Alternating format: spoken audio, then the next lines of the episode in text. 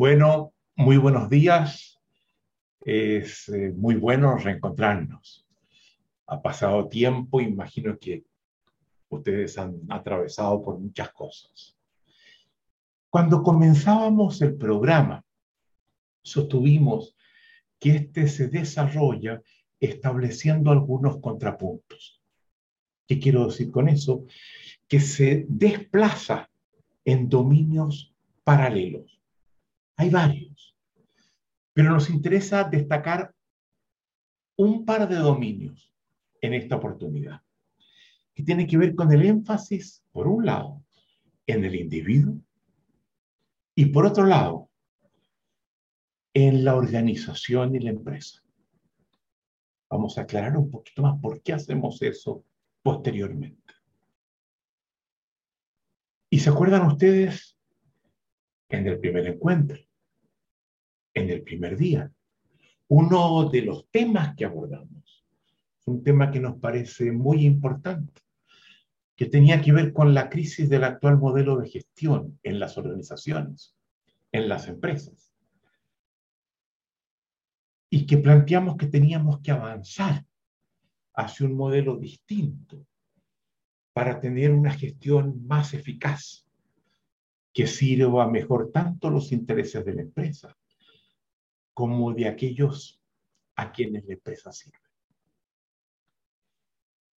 En esa presentación, si se acuerdan ustedes y posiblemente capaz que no, dijimos que la unidad básica que define el desempeño de una organización no es solo el individuo o el conjunto de individuos que la componen. Por muy importante que, lo, que sean los individuos dentro de la organización, afirmamos que había dos subsistemas que eran determinantes en los resultados que la organización alcanza. Que por mucho que tengamos individuos excepcionales, altamente competentes, si estos dos subsistemas no están afinados, no funcionan bien, los resultados se comprometen. Hay otros elementos que comprometen también los resultados y ellos los vamos a ver cuando en el próximo encuentro volvemos, volvamos a hablar de un tema estrictamente organizacional.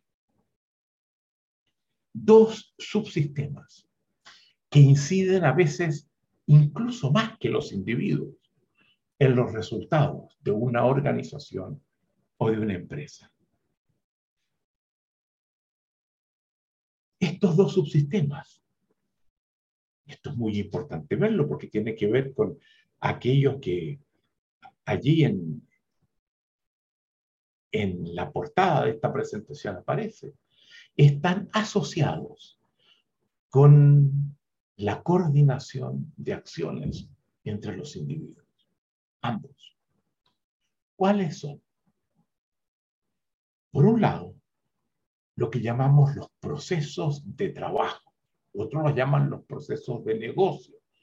Yo prefiero usar procesos de trabajo porque los negocios aplican bien para la empresa pero no para organizaciones de otro tipo, como son las organizaciones públicas, eh, las fundaciones, en fin, muchas otras, los sindicatos, muchas otras organizaciones. Pero lo llamamos procesos de trabajo.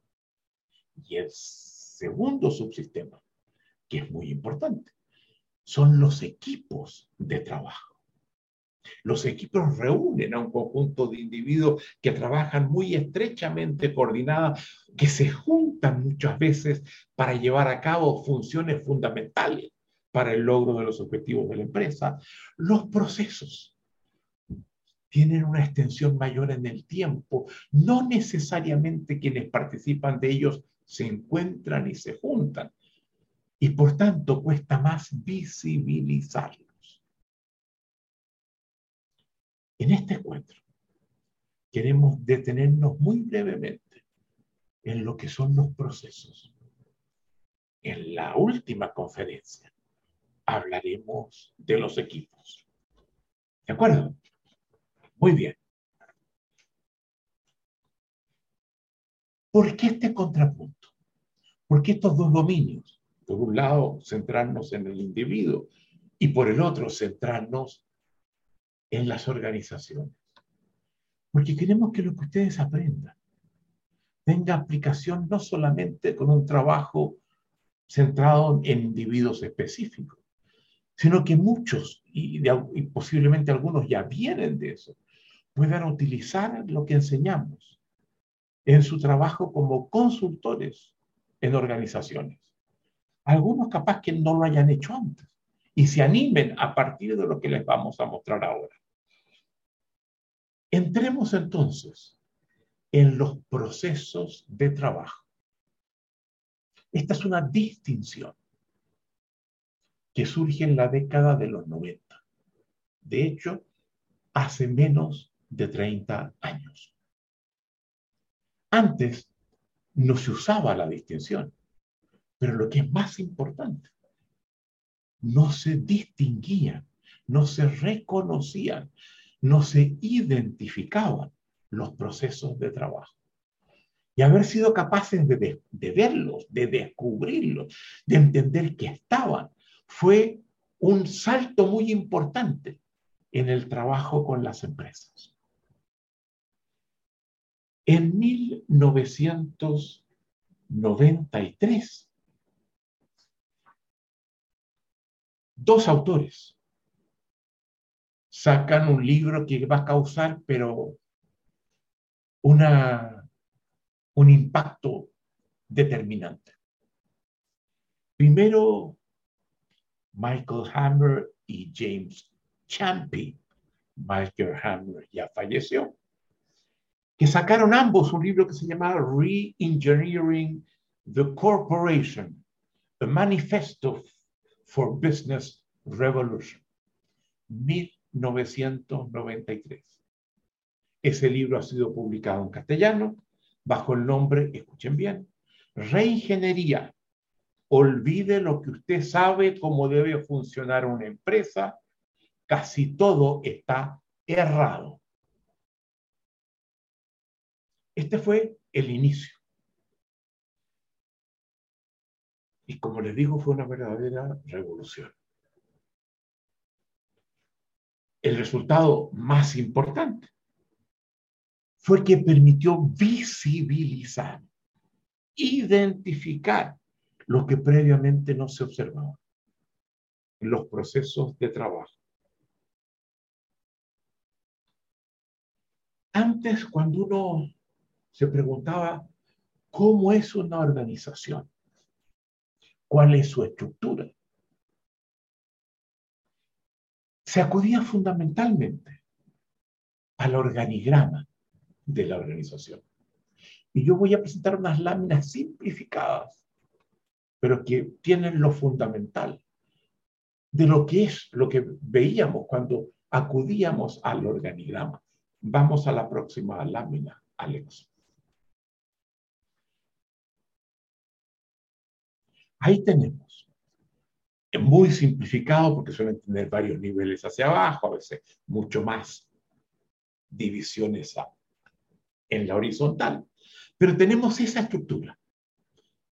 La estructura de arriba, que es la dirección de la organización.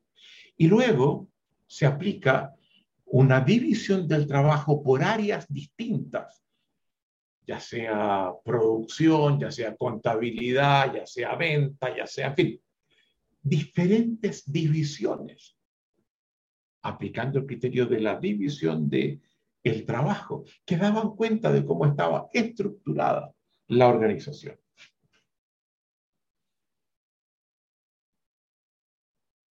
Y el organigrama da cuenta, es una cosa importante, pero se concentra básicamente en tres cosas. En cómo se distribuye el poder. Mientras más arriba estemos, más poder tenemos en, como decía antes, la división del trabajo básico que sigue la estructura de la organización. La división tal cual por áreas distintas de desempeño. Y básicamente los canales principales de, de información y de toma de decisiones. La información fluye de arriba hacia abajo. Los reportes también información de abajo hacia arriba.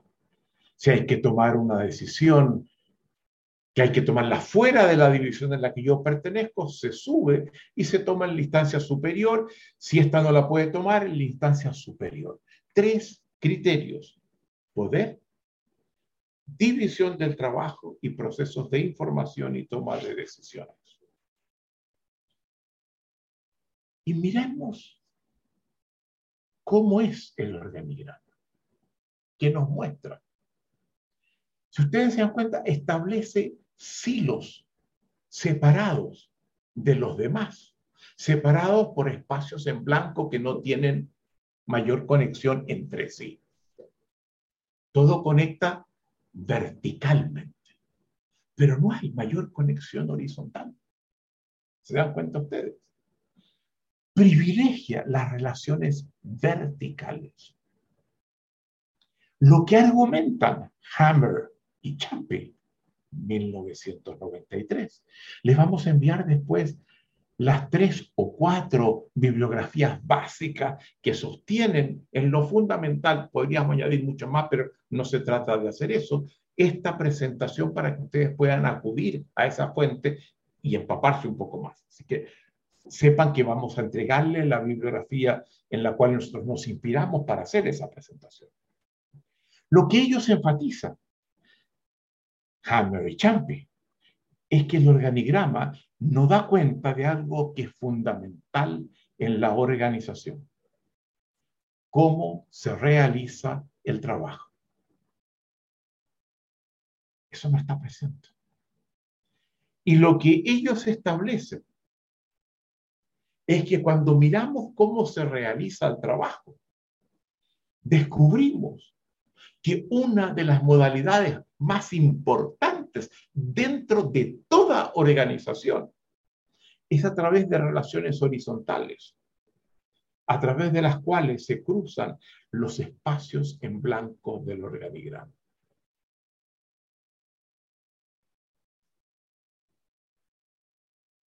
El trabajo se realiza en un proceso que incluye tareas diversas que se localizan en divisiones distintas que se conectan en la conformación de un proceso. Alex, la próxima lámina. Esto que ustedes ven allí.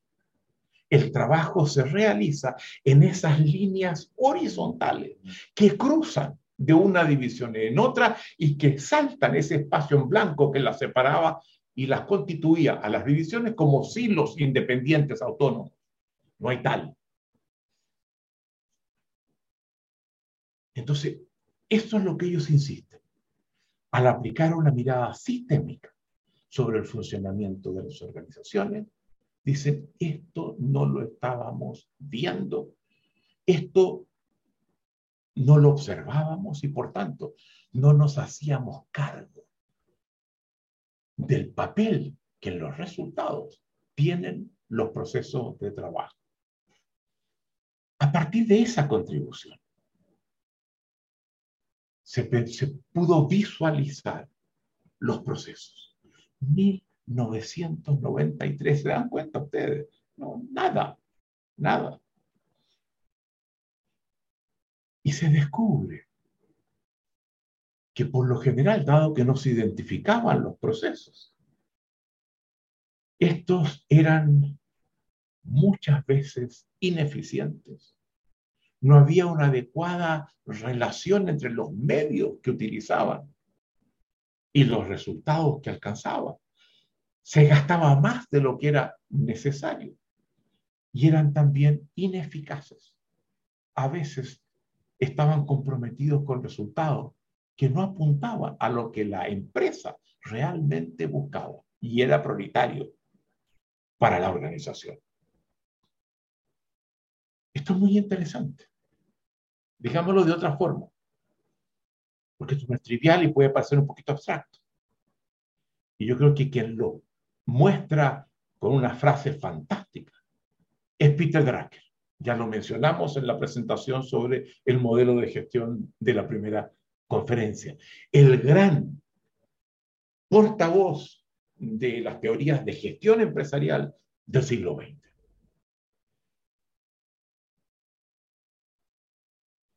Lo que nos muestra Peter Drucker es que una vez que se distinguen los procesos, se descubre que había personas que hacían excelentemente lo que era completamente innecesario. Gente que cuando uno evaluaba la tarea que hacía, fantásticas, lo hacen por Dios que lo hacen bien, pero esa tarea no se justificaba. Era costosa, tomaba tiempo y no contribuía a los resultados que la organización buscaba. estamos tocando de algo, se dan cuenta ustedes lo importante que era haber visualizado los procesos. Y ello habría la posibilidad, una vez visualizado, de rediseñarlos, de levantarlos y hacerlos mejores. Y eliminar todo lo que era innecesario, toda la grasa que ellos tenían y que se acumulaban de, de décadas que aquí se hacían las cosas así porque se habían hecho siempre así, sin que nadie se, preguntara, pero esa es la forma más adecuada de hacerlo. Y eso permitió hacer tener procesos más efectivos, mucho más cortos en el tiempo, porque había tareas que se podían simplemente eliminar o sustituir por otras, y de mucho menor costo, lo que afectaba la productividad, la competitividad y el rendimiento de las organizaciones. ¿Se dan cuenta ustedes? Estamos tocando un tema de una gran importancia.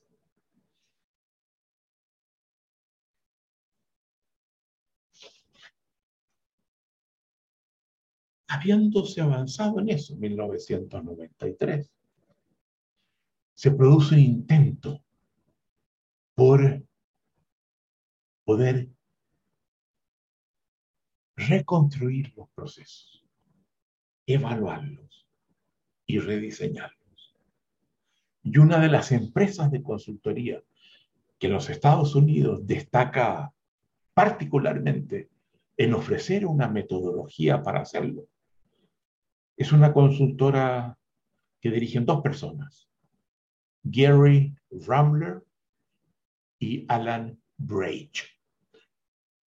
Les voy a entregar la, la, la bibliografía y que ellos en 1995, dos años después del texto de Hammer y Champy, sacan un libro que es fundamental, que se llama Improving Performance.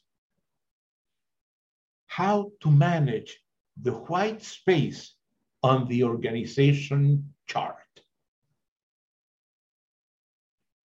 Exactamente frente al objetivo de cómo gestionar los procesos que nadie los gestionaba.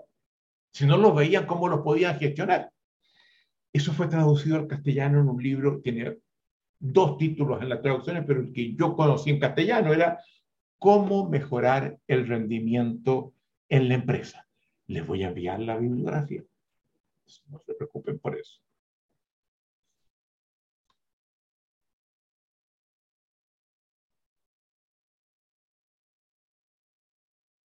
Y en función de eso, Ramler y Bridge utilizan lo que en el enfoque sistémico se llama un diagrama de flujo para levantar, para visualizar completo el conjunto de componentes de un sistema y las relaciones que mantiene. Vamos a la próxima lámina, por favor, Alex. Y yo en forma simplificada les voy a mostrar el diagrama de flujo. En esta versión simplificada, ustedes van a ver a los lados, al lado izquierdo, perdón, A, B, C y D, que son los cuatro hilos que teníamos en el organigrama. Los mantengo para que ustedes vean cómo es a partir de ellos que esto surge. Y el diagrama de flujo lo que hace es identificar las tareas que los procesos de trabajo llevan a cabo. En este caso, identificando con un círculo cuando la tarea se inicia o cuando la tarea termina. ¿Se dan cuenta ustedes? ¿Qué hace que se inicie un proceso y qué hace que se cierre un proceso?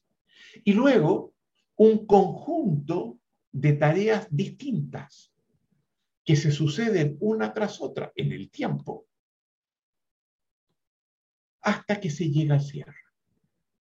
Esta es una versión simplificada. Ustedes van a ver si leen el libro de, de Rambler y Bridge, que no solamente hay cuadraditos, hay distintos tipos de tareas. Hay tareas propiamente tales que hay que hacer cierto tipo de cosas. Hay tareas de registro de algo en el proceso. Se llega a un punto donde hay que registrarlo y archivarlo para que quede registrado allí. Hay tareas de toma de decisiones en función del recorrido que tenemos hasta ahora. Se puede ir hacia un lado, tomen en cuenta, por ejemplo, la petición de un préstamo en un banco, en función de los antecedentes que se entregan, del análisis que de ellos se hacen, eh, de la evaluación del carácter jurídico de la empresa que lo pidió. Se llega a un punto donde vemos eso y decimos, no, aquí esto tiene que traer más información porque esto es insuficiente, este puede seguir, este hasta aquí llega. Entonces, se producen bifurcaciones en los procesos. Hay distinto tipo de eh, tareas de acometer ciertas cosas, trabajo, de registro, de decisiones, de puntos de bifurcación, que son parte del proceso y que se suelen utilizar en vez de los cuadraditos que yo tengo allí. Otras figuras, un triángulo, pero otras para dar cuenta el carácter distinto de la tarea. Yo simplifiqué.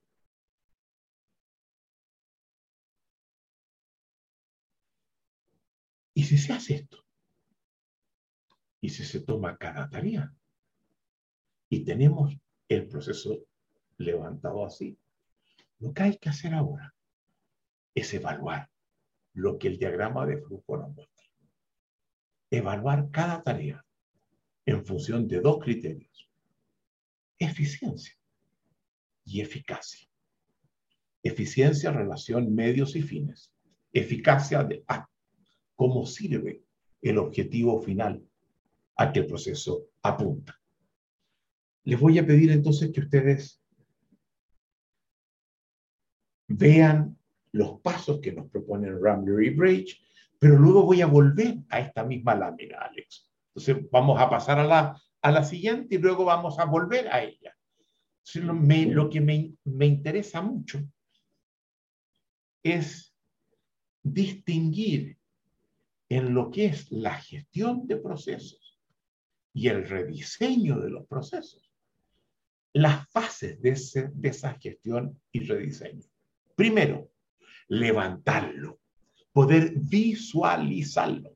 Porque si estamos con los criterios de los organigramas, no los vemos.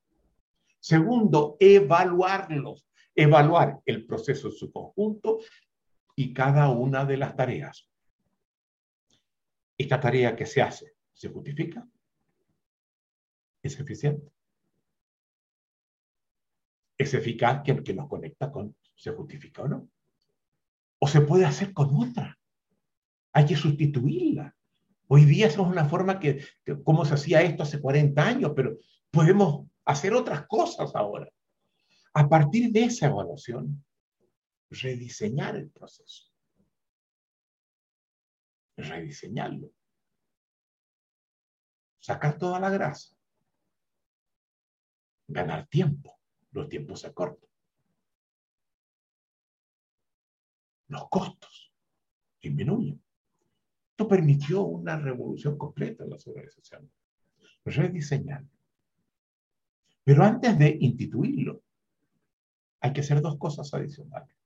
Verificar, probar si este rediseño realmente funciona y no omitió algunas cosas que son importantes, que no vimos importancia en la primera fase del rediseño y que el verificar la fase de check nos permite asegurarnos de, que no, no dejamos nada importante afuera. Lo tenemos verificado una vez que tenemos eso. Hoy en día, ya en la década de los 90 y para qué hablar ahora, sostener el proceso en tecnologías de información adecuadas, las mejores, diseñadas para servir el proceso. Y hay toda una línea de, de, tecnologías de información orientadas a soportar, a, a sostener los procesos y asegurar que las cosas no se, no, se queden en el camino, se corrijan, se visualicen a tiempo, que nos plantean advertencias. ¿Alguien dijo algo? Muy bien. Entonces, darle soporte tecnológico. Y teniendo eso, ahí instituir. Vamos a la lámina de atrás, Alex. Esto es lo que Ramler y Brage hacen. Y ellos miran, porque todo surge del diagrama de, flujo que ellos proponen, utilizando el enfoque sistémico, que lo vimos, ustedes lo vieron en el video, ¿verdad? Y ellos cuando miran la forma como hacen, como proponen su contribución, están muy conscientes de algo. Dicen, si nosotros al trabajar con el diagrama de flujo, nos concentramos en las tareas, en cada una de las tareas, tal como yo se los planteaba antes. Pero estamos omitiendo una evaluación, porque no, no sabemos cómo hacerlo, de ver si en las flechitas que unen las tareas que aparecen en el diagrama de flujo, esas flechitas negras que unen una tarea con otra, también se puede hacer una evaluación y mejorarla. A lo mejor hay problemas en la coordinación entre una tarea y otra, que puede ser mejorada y avanzar mucho más allá de lo que nosotros podemos avanzar. Están conscientes de eso. Lo escriben. Y a partir de eso surge un tercer libro importante de una persona que yo personalmente conozco, que falleció el año pasado, que se llama Peter Keen, K-E-E-N, que saca un libro que se llama The Process Edge. Como subtítulo, Creating Value Where It Counts. Creando valor donde realmente importa. Donde lo que él busca es el procedimiento distinto al que han seguido Ramler y Brage, que trabajaban con las tareas, sino articular los procesos desde la perspectiva de la coordinación de acciones. ¿Se dan cuenta ustedes? Sobre eso vamos a trabajar ahora, con aquello que utiliza Peter King para hacer un acercamiento a los procesos, no como secuencia de tareas, sino como un gran sistema de niveles distintos de coordinación de acción. Eso es lo que nos va a permitir entrar en el tema que nos importa.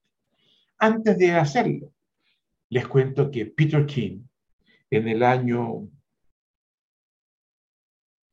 2000, saca otro libro con un título muy parecido al anterior que se llamaba The Process Edge, la ventaja que nos dan los procesos. Edge como ventaja. La ventaja que nos da identificarlo, rediseñarlo y gestionarlo, que era lo que nos hacía antes. Y saca uno que se llama The E-Process Edge, donde en función de lo que él había planteado antes en torno a la coordinación de acciones, él se plantea, bueno, qué tipos de tecnología de información podemos inventar, diseñar para que le dé el mejor soporte a los procesos. Y se hace cargo de algo que en Bridge era completamente insuficiente. Y en siete años, 1993, Hammer y Champion. Año 2000, el, segundo libro de, de Peter King, se produce esta revolución en el mundo empresarial, en el mundo organizacional. Nosotros vamos a seguir en lo que nos interesa. La propuesta que nos plantea Peter King. Peter King, como yo mismo, trabajó muy cercano a Fernando Flores, que fue quien se metió más a fondo, un chileno que trabajaba en California, en lo que era el tema de la coordinación de acciones, desde el punto de vista de las acciones del lenguaje, que son necesarias para llevarla a cabo. Hablemos entonces de lo que es la coordinación de acciones.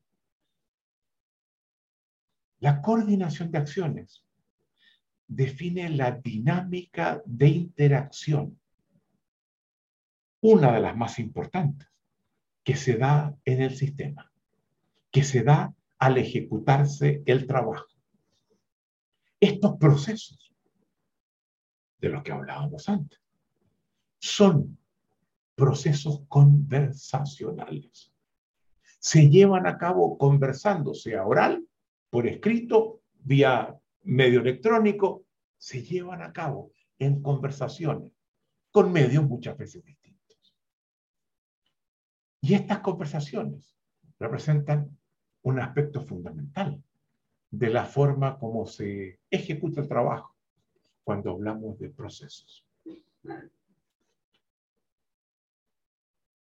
Una modalidad de coordinación de acciones dijimos, son los procesos que coordinan individuos, equipos, tareas, tomas de decisiones, que buscan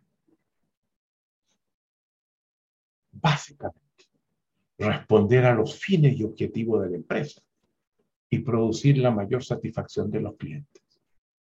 Vean el diagrama de flujo, todavía nos mantenemos allí. Y dense cuenta que el diagrama de flujo hace aparecer dos elementos que en el organigrama no estaban presentes para nada, para nada. Primero, el cliente. El organigrama es estrictamente una mirada hacia el interior de la empresa y no mira lo que mueve a la empresa, que es la satisfacción de clientes. No está presente. Y tampoco está presente el tiempo. Lo veíamos antes. Esto es clave de los procesos. El cliente aparece y el tiempo. Entonces, vamos adelante, Alex. Una, otra, otra, que es lo que decíamos antes. Vamos a entrar en las actividades de coordinación. Y hemos dicho, son conversacionales. El trabajo en las organizaciones se realiza a través de procesos que descansan en ella. La efectividad de un proceso depende no solo de las tareas que el proceso agrupa, sino de la manera como ellas se coordinan entre sí. La coordinación de acciones, y esto es muy importante, remite a un acto lingüístico fundamental que está en nuestro mapa de ruta de los componentes de una conversación. A nivel, ¿se acuerdan ustedes? Lenguaje, emocionalidad, cuerpo, lenguaje, modalidades de habla, actos del lenguaje, actos lingüísticos. En los actos de lingüístico, afirmaciones y declaraciones. Dentro de las declaraciones, juicios. Y luego, las tres que he dicho, afirmaciones, declaraciones y juicios, son fundamentalmente actos que comprometen el quehacer del individuo. Tienen impacto en otros, sin duda, pero la acción misma es una acción individual. En la coordinación de acciones nos vamos a dar cuenta que ahora se requieren al menos de dos personas. Acciones relacionales las promesas. Y cuando decíamos las promesas, nos dábamos cuenta de lo que vamos a examinar ahora. Que las promesas se abren a un conjunto, a un mundo de cosas que ahora vamos a examinar y que son fantásticas. Pero algo adicional. Al trabajar con las competencias conversacionales, los actos de lenguaje involucrados en las actividades de coordinación, desarrollamos dos cosas que son fundamentales. Una cultura de impecabilidad, de la cual vamos a hablar también después, y un impacto muy importante en la identidad. Porque si yo aprendo a partir de lo que vamos a ver ahora, un comportamiento impecable, donde yo tiendo en una tasa muy alta a cumplir lo que prometo y vamos a ver qué se requiere para ello. Mi identidad en el sistema social en el que me desenvuelvo se acrecienta, se fortalece. Cultura de impecabilidad e impacto en las identidades de los miembros de un sistema, organización, lo que sea. Tocando un punto fundamental. Y esto es muy importante advertirlo. Porque no quiero que, se distraigan sin darse cuenta de la importancia que esto tiene. Esperamos que nuestros alumnos, nuestros egresados, cuando salen de esta formación, se estén parando distinto en su entorno.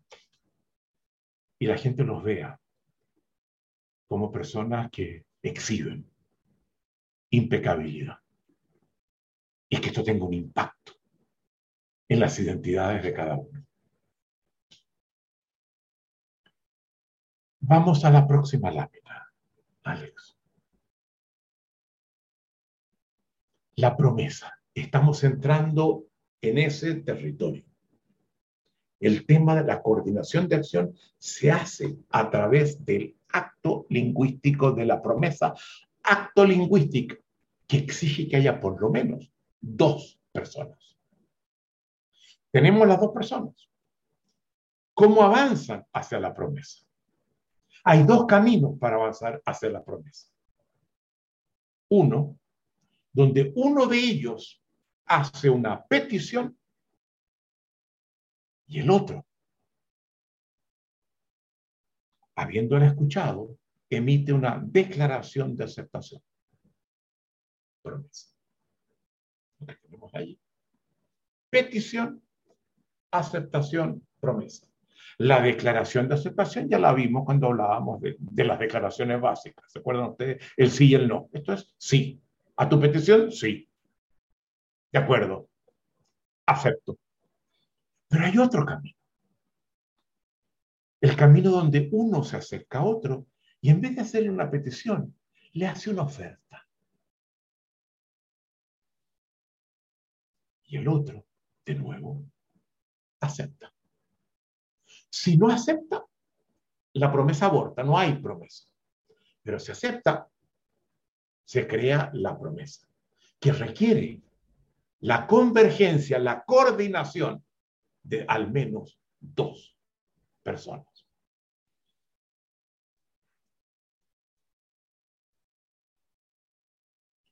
Las promesas son un acto lingüístico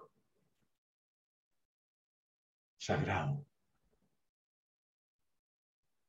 en los sistemas sociales, que define la fortaleza del sistema social. Un sistema social que en un determinado momento tiene que incumplir lo que prometió tiene una crisis fundamental. La promesa remite al derecho que el otro siente a que se le cumpla. Y eso es central en la integración de los sistemas sociales y en la confianza que sus miembros mantienen entre sí. Vamos a hablar de la confianza al final.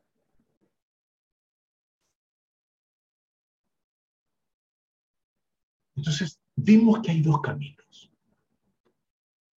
El camino de la petición y el camino de la oferta.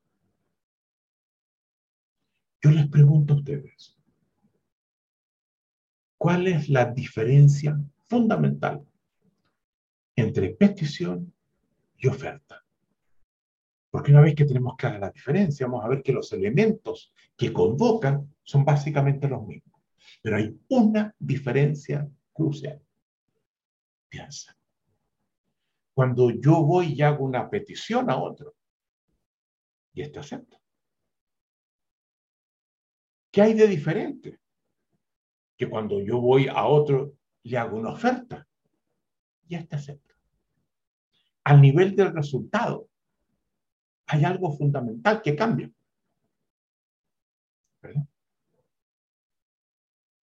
Yo se los voy a decir. La acción a ser ejecutada queda en hombros distintos.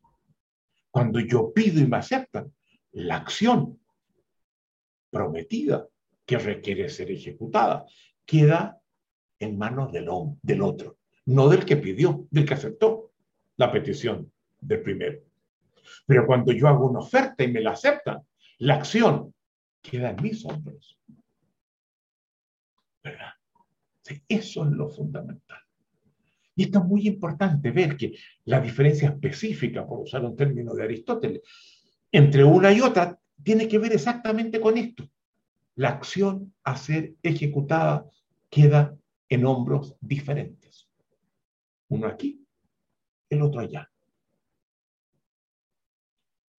Los elementos que encierran ambas son equivalentes. Y al haber establecido esto, nos permite,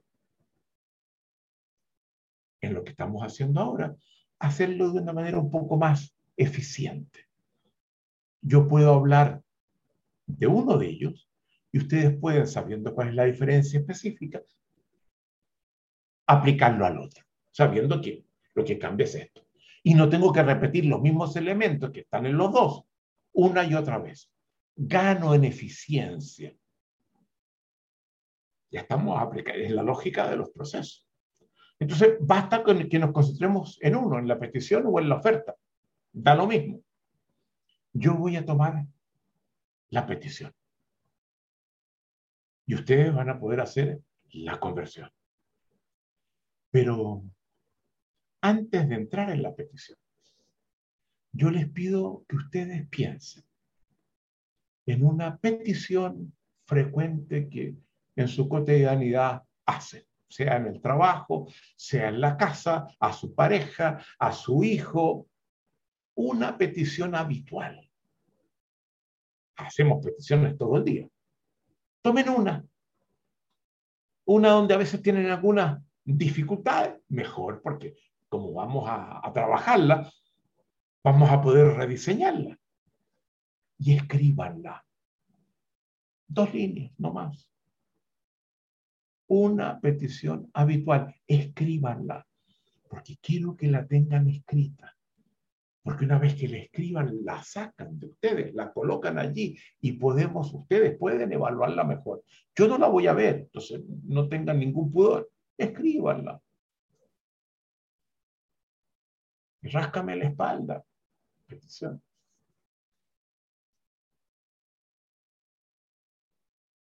Avísame tal cosa. Llama a tal persona, cualquiera. Haz el aseo de tu habitación escriban. Tómense un minuto. Ya la tienen. Escribir. Vamos a entrar ahora en las peticiones.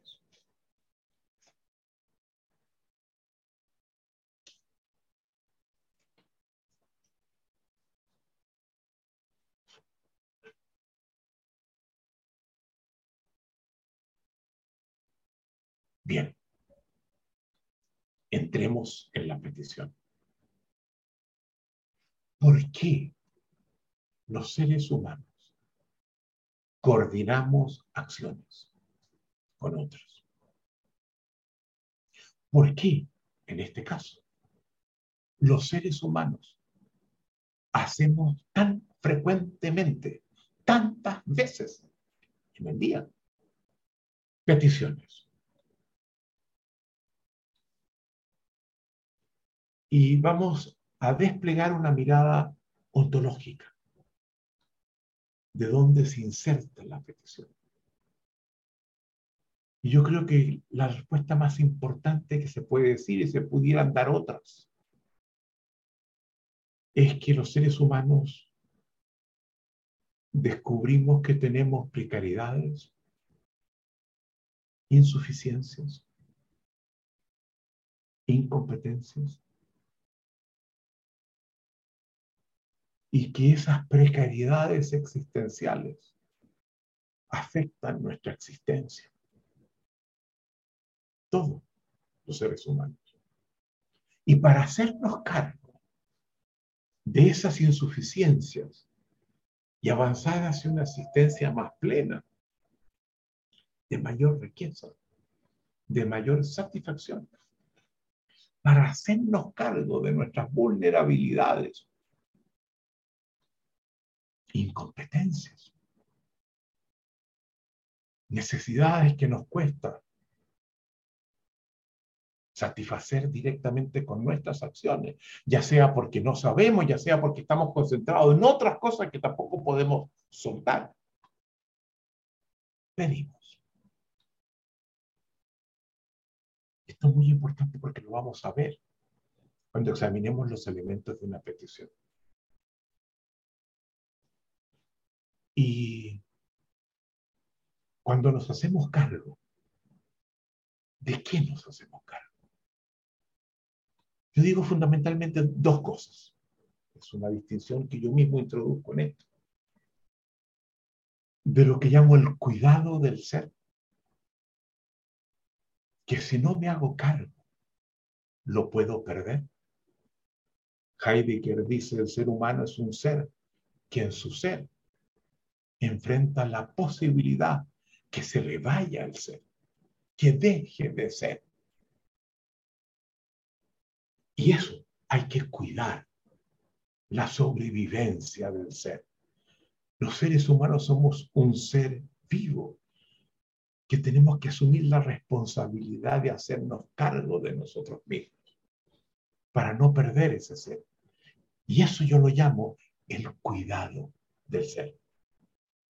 Pero hay otra dimensión importante que es central en lo que hacemos en este programa, que yo no llamo el cuidado, sino que llamo el cultivo, donde me doy cuenta que en mi existencia, siendo un ser que existe, no solamente está el cuidar que no se me vaya, que no lo pierda, que pueda morir de repente si no hago cierto tipo de cosas, sino que me doy cuenta que en ese espacio existencial puedo crecer, puedo devenir alguien mucho mejor de como hoy soy.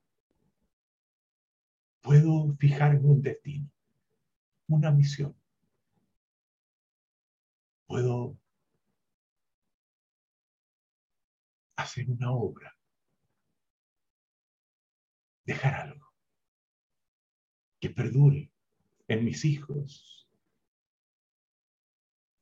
en quienes toman los programas nuestros en quienes servimos cuando hacemos consultoría, etc. Y eso lo llamamos el cultivo. El cultivo del ser, que no busca simplemente que no se vaya el ser, que no lo perdamos, sino que crezcamos, que nos transformemos, que crezcamos para llegar a ser muy distintos de como somos. Y en razón de esos dos ejes, los seres humanos pedimos ofrecemos. Ofrecemos ¿por qué? Para ayudar a otro quizás, a que llegue más lejos. Crear un vínculo con otro. Vínculo que en el futuro me permita eventualmente contar también con su apoyo, con su contribución. Y creamos redes de relaciones sociales.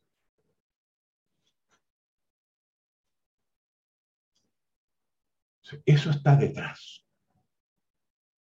Y cuando examinamos la petición nos damos cuenta que desde mi interpretación, puede que se me escape algo, es la reflexión que yo he hecho esto no a ella. Y esto es un trabajo personal que hemos realizado. Hay dos áreas de incompetencia fundamentales. Hay gente que tiene la incompetencia que le cuesta pedir. Y como le cuesta pedir, terminan con una existencia mucho más pobre, menos enriquecida, menos satisfactoria. Hay consecuencias muy serias. Hay cosas que yo no me puedo proveer por mí mismo, pero si las pidiera, las tendría y a partir de ello podría hacer otras cosas que hoy no puedo hacer. Esa es un área de incompetencia. Yo les pregunto a ustedes, hay algunos que les cuesta pedir. Hay mucha gente que sale de este programa diciendo lo más importante que yo aprendí en el programa. Fue que empecé a pedir. Yo no pedía. Los demás me pedían a mí y yo respondía. Pero yo casi no pedía o simplemente no pedía. Hemos tenido ejemplos múltiples de gente que sale, comienza a pedir y le cambia la, la vida por completo. Yo les pregunto, ¿alguno de ustedes tiene un déficit, una incompetencia en esta área? Segunda área de incompetencia. Estos piden, piden, sí, sí, y a veces bastante. Pero uno se da cuenta que cuando piden, lo que obtienen no es lo que quería ni lo que les hacía falta. Entonces, no es que no pidan, piden mal. Porque el resultado no es. Y de acuerdo a cómo pidamos, podemos garantizar, podemos incrementar la probabilidad de que lo que obtengamos sea lo que nos hacía falta. Ya sea para hacernos cargo en la variante cuidado o en la variante cultivo.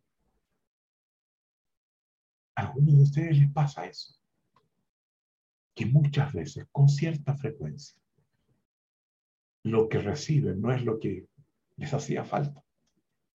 Pues bien, lo que vamos a hacer ahora les va a permitir corregir eso, porque vamos a trabajar en el conjunto de competencias que están asociadas tanto en el acto del pedir como lo que vamos a ver después, el ciclo de la promesa.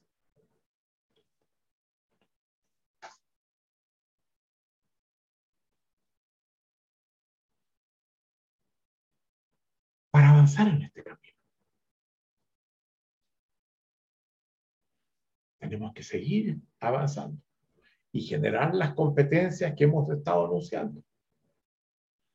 Es fundamental que comencemos analizando los elementos básicos, los más importantes, que incluye una petición, los cuales están también presentes con el cambio que hay que hacer, haciendo el giro en las ofertas. Si vamos a examinar lo que llamamos los elementos básicos de una petición. ¿De acuerdo? Esto es muy interesante, porque yo voy a ir hablando de ellos, voy a escoger 12. Podría hablar de 15, podría hablar de 18, yo creo que por los 12 tenemos más que suficiente. Vamos a hablar de 12. Yo les pido que en la medida que yo los vaya mencionando, usted vayas mirando la petición que hicieron, que la tienen frente a ustedes, escrita. ¿sí? Ya la externalizaron y la pueden ver. Y se pueden preguntar, a ver, frente a este elemento, ¿Qué deduzco yo de la petición que hice? ¿Está presente? ¿Cómo está presente? ¿Incide a que sea una petición bien hecha, más efectiva? ¿O restringe su efectividad? ¿Verdad? Muy bien. Alex, vamos a la próxima lámina. Elementos de una petición. Y te vas a ir, Alex, tocando haciendo clic para que vayan saliendo uno a uno. Primer elemento. ¿Quién la hace? Esto es muy importante. Ahora, en la que ustedes hicieron, está claro que lo hicieron ustedes, porque no tienen otra opción. Pero a veces en el trabajo, por ejemplo, nos llegan peticiones y uno dice, a ver, pero ¿quién está haciendo esta petición? Y eso es importante porque cuando yo, si, si acepto la petición y en las organizaciones muchas veces se nos piden dentro de ámbitos donde yo me he comprometido, me he comprometido cuando firmé el contrato de que en esta área me pueden pedir y yo voy a ejecutar. ese es el contrato de trabajo. ¿A quién yo le debo dar cuenta de mi cumplimiento? Es muy importante asegurar que ya sea en forma implícita o explícita, sé de dónde viene, quién la está haciendo. Como les digo, en la que ustedes escribieron, está resuelto, pero no siempre está. Primer elemento. Segundo elemento, Alex. Vamos. ¿Hacia quién va dirigida? ¿A quién espero que le escuche y en función de que la escucha me responda a mi petición si sí o si no? O me negocie. A lo mejor no esto que te me estás pidiendo así, pero te lo podría hacer así, de esta otra forma. ¿A quién va dirigida? Esto es muy importante. No en el caso de ustedes, que cuando le hicieron tenían ya claro a quien se la solían hacer, cuando le decían, haz tu cama, ¿verdad? Limpia el baño. Pero en las organizaciones, muchas veces llegan peticiones donde no está especificado a quién van dirigidas. Puede ser una persona, puede ser un colectivo. Y por tanto, como nadie siente que está dirigida a ellos, pasa. Cierren la ventana, nos dice alguien que pasó. alguien la, la cerrará, pero esto no, no, estuvo dirigido a mí, la ventana sigue abierta. Y es cosa mucho más seria que cerrar una ventana o abrir una puerta, que compromete la efectividad, la eficacia de la empresa, que tiene consecuencias a nivel de los resultados. Entonces, es importante que ese elemento no esté ausente, porque toda petición, como toda oferta, tiene dos interlocutores. El que pide o ofrece y el que recibe la petición o la oferta. es muy importante saber que están esos dos. Tercero, y este es muy importante, la inquietud que me lleva a pedir o ofrecer. Estamos en la petición. ¿Qué busco? ¿Qué me hace falta? Porque una cosa es lo que me hace falta. Y otro es lo que realmente pido. Y a veces la relación entre lo, la inquietud que me lleva a pedir y lo que efectivamente pido no se da en forma adecuada. Y cuando eso es así, lo que me entrega no era lo que yo esperaba. Entonces, muchas veces, cuando lo que pido es importante para mí, no basta con que yo pida algo específico. Es bueno que yo muestre el contexto de por qué esa petición es importante. Para que la persona a la que le pido sopese la gravedad, la, importancia, la relevancia que esa petición tiene. Y muchas veces pedimos sin mostrar la inquietud. Y está bien en cosas que estamos acostumbrados. Hay cosas que se sobreentienden. Yo les decía, rácame la espalda. Bueno, obviamente, si, si estoy pidiendo que me raque la espalda, debe ser porque tengo una picazón, ¿verdad? Es como obvio. Pero hay veces que no es, no es tan obvio. Y esto es muy importante porque una de las incompetencias de que no obtengo lo que pedía, tiene que ver con que no muestro la inquietud. Es más, la inquietud también es importante no solamente para que aquello que, que me van a entregar, si es que me, aceptan la petición, sea lo que me hace falta, sino al mostrar la inquietud puede que la persona se dé cuenta que, que es muy importante que diga que sí, dada la relevancia que la inquietud tiene. Incide en la respuesta que me va a dar. Esa es una pregunta que hay que hacerse.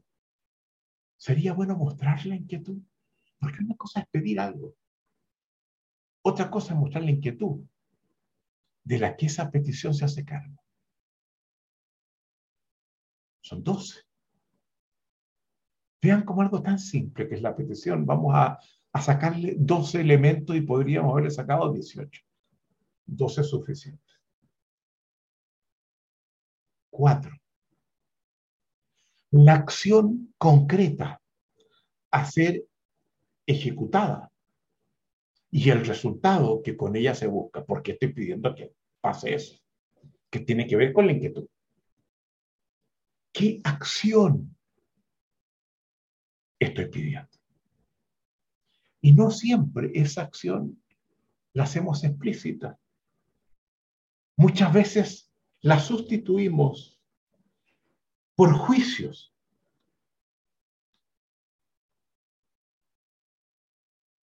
Que quien pide ve asociado, pórtate bien, pues. ¿Pero qué significa portarse bien? Para mí, que, que pido eso es una cosa, para el otro, cuando le digo pórtate bien, pero que, si me estoy portando bien, pues fantástico, me estoy portando. Muchas veces pedimos así no con acciones específicas, sino con juicios que yo voy a hacer. En este caso, si, si te estás portando bien o no bien, dado lo que estás haciendo. Pero los juicios son discrepables y distintas personas tienen distintos juicios. Y si pido usando juicios y no acciones, no voy a obtener lo que estoy buscando. ¿Se dan cuenta ustedes? Acciones, no juicios asociados a acciones. Porque mi juicio puede ser radicalmente distinto al que tiene a quien le pido. Haz las cosas correctamente, hombre. ¿Por qué estás tan antipático? Antipático, yo, pero para nada antipático. Y me ofendo incluso. Porque para ti este comportamiento te hace ver que soy antipático. A lo mejor es otra cosa la que me está pasando. Estoy preocupado por algo y desgraciadamente no puedo colocarte. ¿Se dan cuenta ustedes? Acciones, no juicios que la sustituyen. Acciones. Cinco. Vamos, Alex. Adelante, Alex.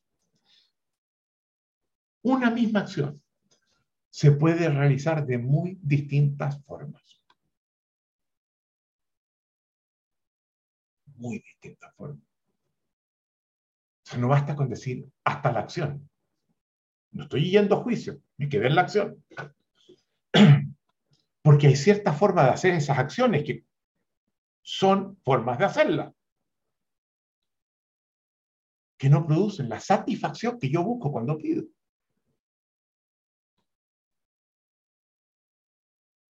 Tráeme un vaso, un vaso de agua. Cualquier vaso con agua. Cualquier tipo de agua. Cualquier tipo de vaso.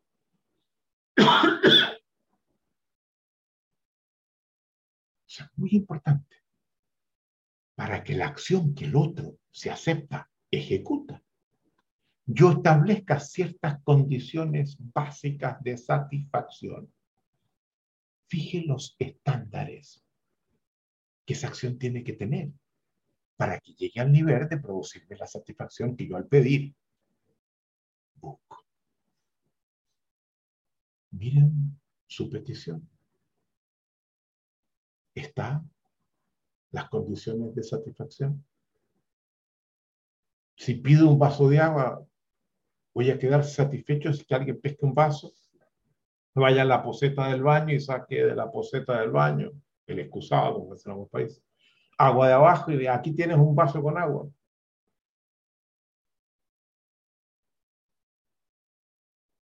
No llegamos a esos extremos. Pero muchas veces las peticiones no son efectivas, no son eficaces, porque no están adecuadamente especificadas las condiciones de satisfacción. Cinco. Seis, Alex, la que sigue. Trasfondo compartido de obviedad. Esto es muy, muy interesante.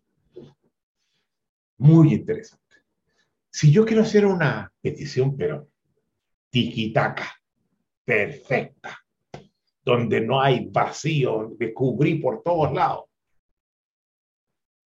Una petición me puede tomar un día, dos días, a veces más. Y termino siendo altamente ineficiente. Hay condiciones de satisfacción que no es necesario que yo especifique porque pertenecen en el sistema que compartimos al trasfondo compartido de obviedad. Yo puedo pedir un vaso de agua y la probabilidad de que vaya a la poseta del baño y saque agua de allí. Entonces no, no, se trata que le diga, mira, tráeme un vaso de agua, pero que no sea de la poseta, que no sea de aquí, que no sea de allá. Y me quedo el día entero diciendo el conjunto de cosas que no vaya a hacer, porque compartimos un trasfondo compartido compartimos un trasfondo compartido de obviedad. Vivimos dentro de él para que sea eficiente. No puedo prudente o imprudentemente confiar que el trasfondo compartido de obviedad responde. Este tema no es trivial. En los Estados Unidos, en lo que es la disciplina de la microeconomía.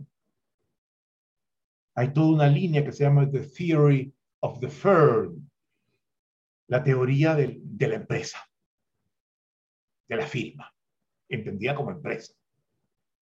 Y donde la pregunta que quienes han trabajado en ella, una de las preguntas que se han hecho, es por qué hacemos empresas si todo lo podemos conseguir en el mercado. ¿Qué ventaja nos genera el crear empresas?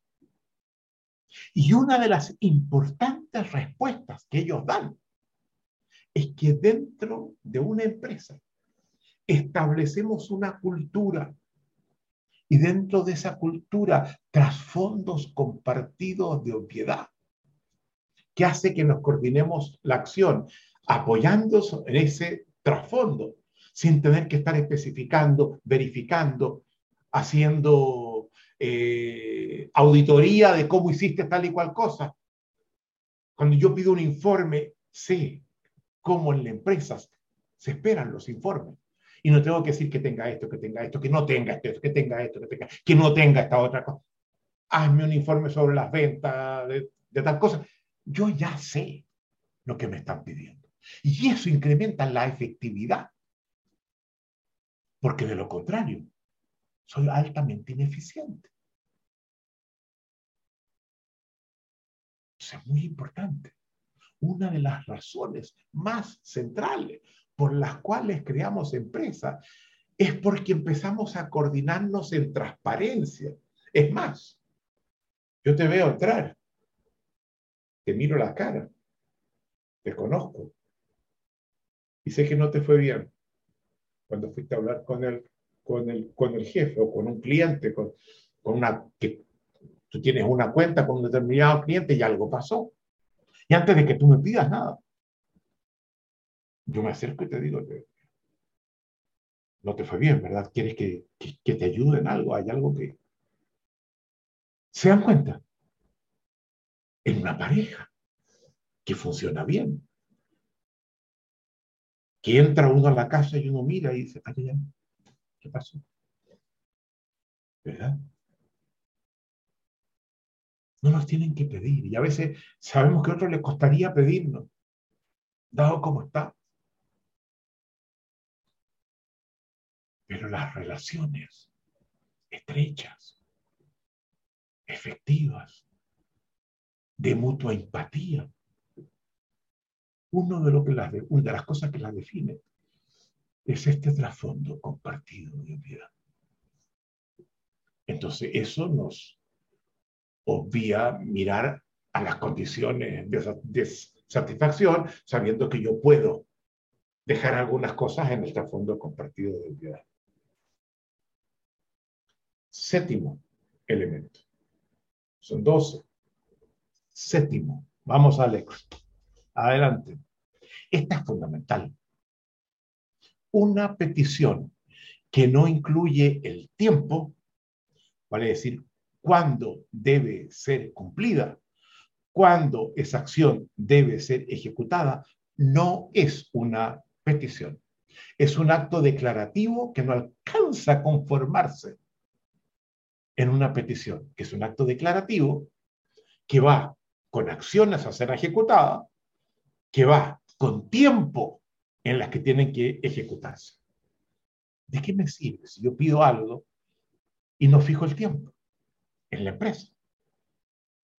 Lo necesito, lo necesito para, para hacer algo que tengo que entregar una cosa en 10 días más y, y este va a ser un insumo fundamental. Los procesos son así. Yo hago cosas que dependen de lo que hacen otros. Estamos con las flechitas, no con los casilleros. Y pedí sin fijar el, el plazo. Y me empiezo a asustar. O sea, un día, dos días, tres días, cinco días, seis días.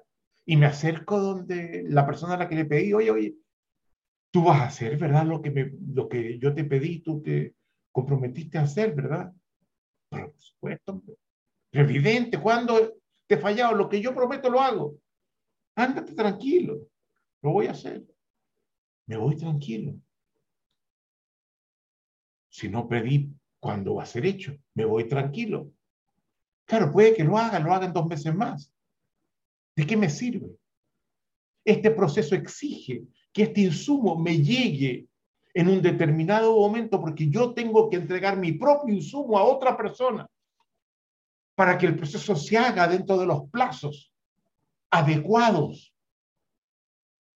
El tiempo. A menos que pertenezcamos a un sistema que ha desarrollado una cultura donde cuando yo hago esta petición sabemos. Cuando yo le pido al asistente, por favor, ¿podrías llamarme a tal persona? No es en dos semanas más. Abrir la puerta, por favor, llámame a tal persona. Sí, sí, claro.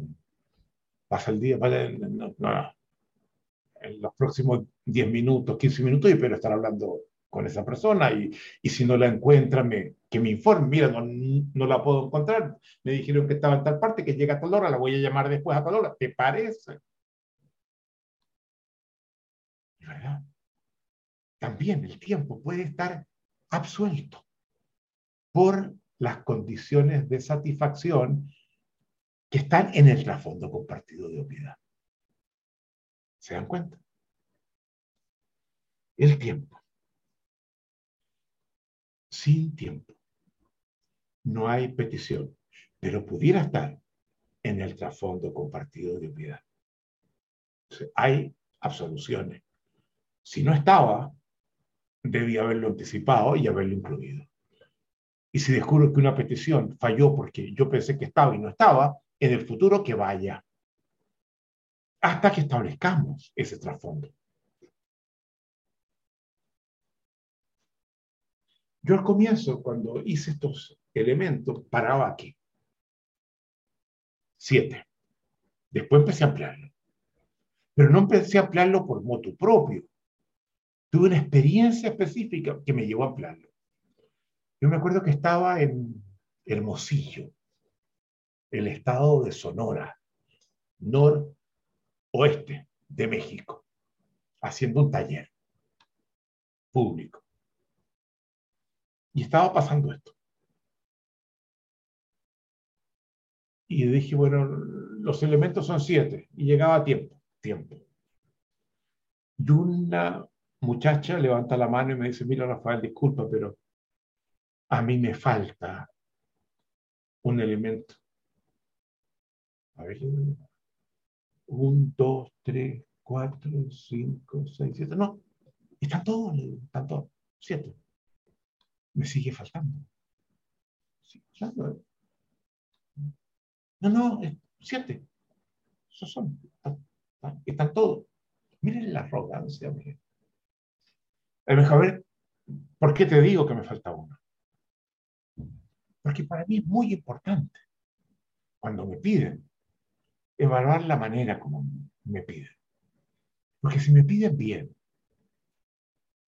de forma respetuosa, con una buena emocionalidad.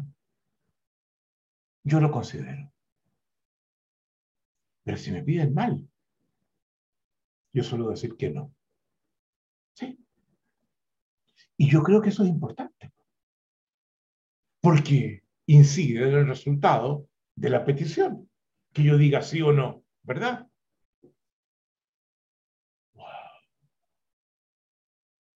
Eso, como dicen en Chile, le baja a uno los moños, vale decir, lección de humildad. Escuchar a los demás. Uno no se la sabe toda.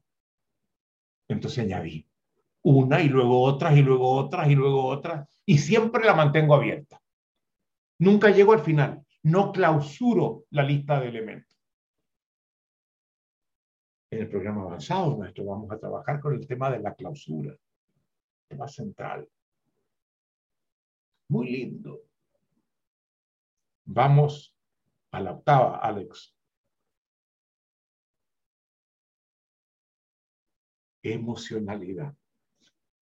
La emocionalidad que acompaña a la petición. Y a veces para que la emocionalidad esté, antes de pedir, tengo que abrir una conversación que genere la emocionalidad. Y eso lo vamos a ver posteriormente con Alicia. ¿En qué consiste eso? La emocionalidad. Miren la petición que ustedes hicieron. ¿Cómo era la emocionalidad? ¿Qué producen como reacción en el otro? Capaz que le diga que sí. ¿Cuál va a ser su conversación privada con respecto a la forma como le pidieron a, ese otro. Vamos a otra, Alex, al 9, son 12, al 9. Dentro de la emocionalidad hay una que es demasiado importante, que es una emocionalidad, pero que yo la coloco aparte para trabajarla más a fondo y la vamos a trabajar mañana. Me comprometo a ello. Prometo. La confianza. Y ustedes van a ver, es uno de pilares fundamentales de la propuesta. La confianza. Vamos a la que sigue, Alex. Esta es compleja y bonita. La modalidad a la que la petición acude. ¿Qué quiero decir con modalidad? El tipo de verbo que yo utilizo para pedir. Esto es muy interesante. Muy interesante. Porque en rigor hay tres tipos de verbo, creo, capaz, capaz que haya otra muchacha en el Hermosillo. Si no es de Hermosillo, no hay. Que me diga, pero son cuatro los tipos de verbo. Tres, digo yo. Hasta ahora. Verbos que creen que piden y no piden y que tienen un efecto en quien escucha la petición cuando, cuando los utilizo. Verbos que piden de dos formas distintas. ¿Cuáles son los verbos que yo creo que piden y no lo hacen? Me gustaría que hicieras tal cosa.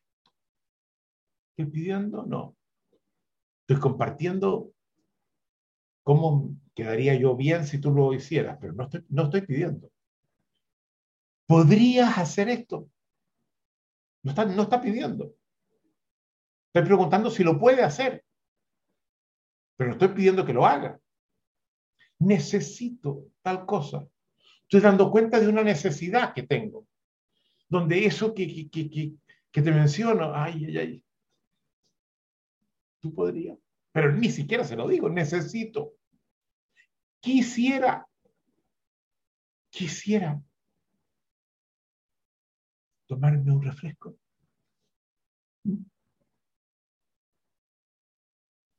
Hay quienes me dicen, Rafael, aquí exageras.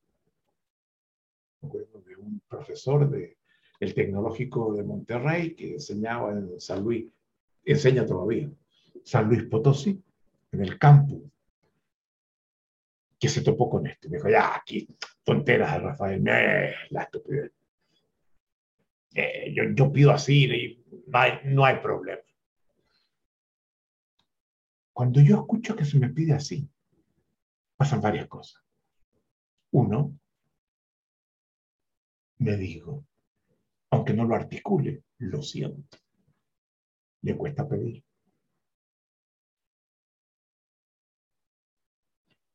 Hoy en día, el feminismo está avanzando, afortunadamente, como una tendencia cultural importante.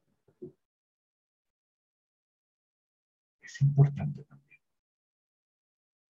que ellos expresen la forma como las mujeres piden, pidan pidiendo. No mostrando lo que quisieran, lo que les gustaría, lo que necesitan. Porque eso disminuye la identidad del que pide. No solamente me hace que yo pueda decir que no, sino que... Y este profesor que yo les comentaba, cuando habiendo trabajado esto, volvió al campo y dijo, ¿sabes? Yo voy a probar esto de Rafael. Y en vez de pedir así, diciendo, me gustaría, podría, necesito, quisiera, etcétera, hay muchas otras formas así. Empezó a pedir pidiendo, usando los otros verbos que vamos a ver ahora. Y me contaba después, vaya, ¿qué te pasó? ¡Wow!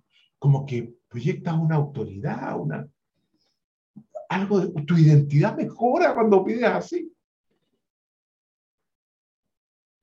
No deja de ser importante. Primer tipo de verbo. Segundo tipo de verbo. Los verbos que especifican la acción a ser ejecutada. Redáctame un informe. Llama por teléfono.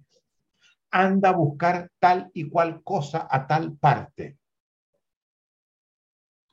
Llama al cliente y consulta tal cosa anda al banco y haz el depósito de este cheque. Yo ahí sé la acción que me, están pidiendo, porque esa acción me las están especificando. Y cuando me especifican la acción y me, la, y me están diciendo que yo la haga, eso es una petición. Claro. Los verbos que especifican la acción a ser ejecutada son el segundo. El tercer tipo de verbo que también pide. Son los verbos que, como verbo, piden. Y yo les quiero mostrar que podemos usar distintos verbos que piden y la escucha que se nos va a dar va a ser distinta. Comencemos con el obvio. Vamos, Alex. Aquí vamos rapidito. Te pido. Cuando alguien me dice, te pido, eh, no cabe duda, esta es una petición. ¿Verdad? Pero a veces no me dicen, te pido. Cuando yo pida a Alex, yo digo, te solicito. Cuando me dicen, te solicito, la escucha cambia. Y digo, vaya, tengo un espacio para decir que no, un poquito más grande ahora. El que me está pidiendo está viendo que tengo quizás alguna autoridad sobre él. Y a lo mejor corresponde. ¿Se dan cuenta ustedes? La escucha cambia y la respuesta cambia. Adelante otra. Alex, te sugiero, te recomiendo, te aconsejo. Son formas de pedir, suaves. Pero no solamente suaves, donde otro puede decir, no, no, no, no. Y no tiene mayor impacto eso. ¿Y por qué? Porque estos tres verbos, aunque piden livianamente, lo que buscan no es satisfacer la inquietud de quien está pidiendo, sino alguien está abriendo la posibilidad de que a quien le pido obtenga una satisfacción. Te sugiero que vayas a ver esa película. Te aconsejo que vayas a ese restaurante. Te recomiendo tal o cual cosa. Entonces el espacio para decir que no es muy grande, muy grande, pero se capta que es una forma de pedir abierta y que me satisface a mí, el que escucha esos tres verbos. El que sigue, Alex. El que sigue. Te ruego, te imploro, te suplico. Son formas de pedir, ¿verdad? Cuando me piden así, yo me doy cuenta que si digo que no, las consecuencias para el otro son muy serias. Por tanto, si me importa el otro, es posible que yo me adecue, haga algunos ajustes y, busque la forma de satisfacer lo que me están pidiendo. Porque eso está presente en el verbo. ¿Se dan cuenta? Próximo, Alex. Te invito. Te invito a cenar. Y vamos a cenar. Yo le digo, fantástico, qué bueno habernos juntado, hombre. Esta invitación salió, pero había que hacerla. Eh, por eso que te, que te invité. Entiendo que tú pagas, ¿verdad? El otro va a saltar. A ver, Rafael. A ver, tú me invitaste. El verbo te invito es curioso, porque si bien pide presencia, en el trasfondo esconde una oferta. Yo me cargo. Yo te voy a atender. Yo pago. Entonces, cuidado. Cuando digo invito, el otro está con la expectativa de que yo, yo cubra los costos que ello implica. Adelante, Alex te exijo, te ordeno, te exhorto. Para usarlo tengo que estar provisto de antemano de una autoridad que se me confirió. Porque yo no puedo llegar a cualquiera a decirle, te exijo, te ordeno, te exhorto. Si esa autoridad no ha sido conferida antes, wow, me van a reclamar. ¿Quién eres tú para pedirme así? Y si fue conferida y me piden así, me doy cuenta que es muy importante y que tengo posiblemente que cambiar mis prioridades, dejar de hacer algunas cosas y hacer esto primero. ¿Se dan cuenta ustedes? Vamos al 11. Alex.